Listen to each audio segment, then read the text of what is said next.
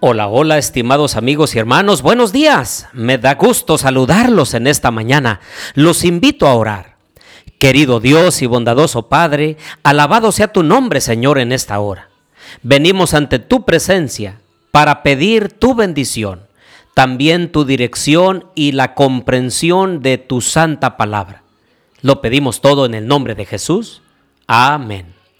Bien, les doy la bienvenida a nuestro estudio y reflexión de Sofonías capítulo 2. Les habla su amigo y hermano Marcelo Ordóñez desde el puerto de Veracruz, México. Abran por favor su Biblia en Sofonías capítulo 2.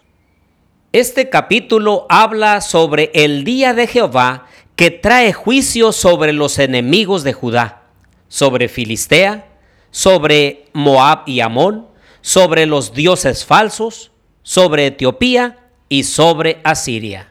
Y precisamente este capítulo comienza con un llamado, dice el versículo 3, Buscad a Jehová, todos los humildes de la tierra, los que pusisteis por obra su juicio, buscad justicia, buscad mansedumbre, quizás seréis guardados en el día del enojo de Jehová. Y entonces el versículo 4 dice, sobre Gaza será desamparada.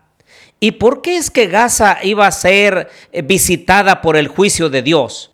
El versículo 1 dice, congregaos y meditad, nación sin pudor.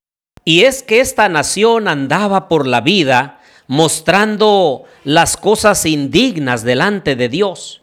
Una persona sin pudor es aquella que sabe que lo que está haciendo es incorrecto y lo sigue haciendo. Es como esa persona que muestra su cuerpo desnudo sin mostrar ningún ápice de vergüenza. Es como aquella persona que está haciendo lo indigno delante de Dios y que no muestra ningún respeto, ni le interesa lo que otros piensen, no importa si rompe los códigos de ética o de una buena conducta, la persona sigue haciendo lo que le place, aunque esté mal. Pues el versículo 8 dice que el juicio viene sobre Moab y sobre Amón. Y el versículo 10 dice, esto les vendrá por su soberbia. Una persona soberbia es aquella que se siente mejor que otros que siente que tiene mejores dones y talentos y que no hay nadie que pueda hacer mejor las cosas más que ellos. Nadie les puede decir cómo hacer las cosas porque ellos se lo saben de todas, todas. Peor aún, ellos decían que no necesitaban del Dios verdadero, el Dios creador del cielo y de la tierra.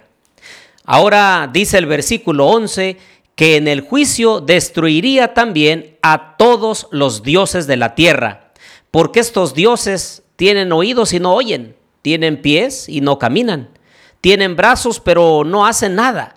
Estos dioses pues son inventos humanos y realmente son simplemente sustitutos de lo que solamente puede hacer el verdadero Dios, que es salvarnos de nuestros pecados.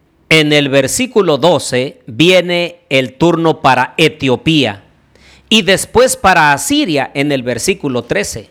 Y es que ellos, dice el versículo 15, eran ciudades alegres que estaban confiadas, la que decía en su corazón, yo y nadie más. Había una confianza propia y no confiaban en la misericordia, la gracia, el amor, el poder, la provisión de parte de Dios.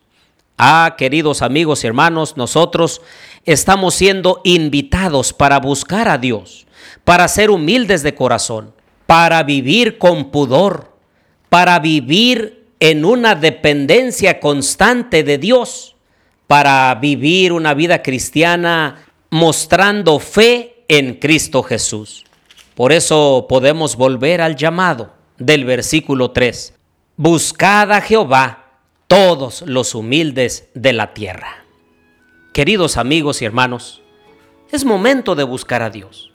Es momento de dejar a un lado la soberbia, la suficiencia propia y entonces poner toda nuestra vida y confiar en las manos y el poder de nuestro Dios. Hoy en esta hora los invito a orar. Querido Dios y bondadoso Padre, queremos agradecerte por tu amor, tu bondad y tu misericordia.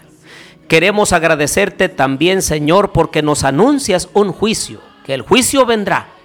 Ayúdanos, Señor, para poder asirnos de tu mano y tomar a Cristo Jesús como nuestro abogado defensor. Si así lo hacemos, entonces no tendremos nada que temer en el juicio final. Bendice a mis amigos y a mis hermanos. Bendice a sus familias en este día, porque te lo rogamos todo en el nombre de Jesús. Amén.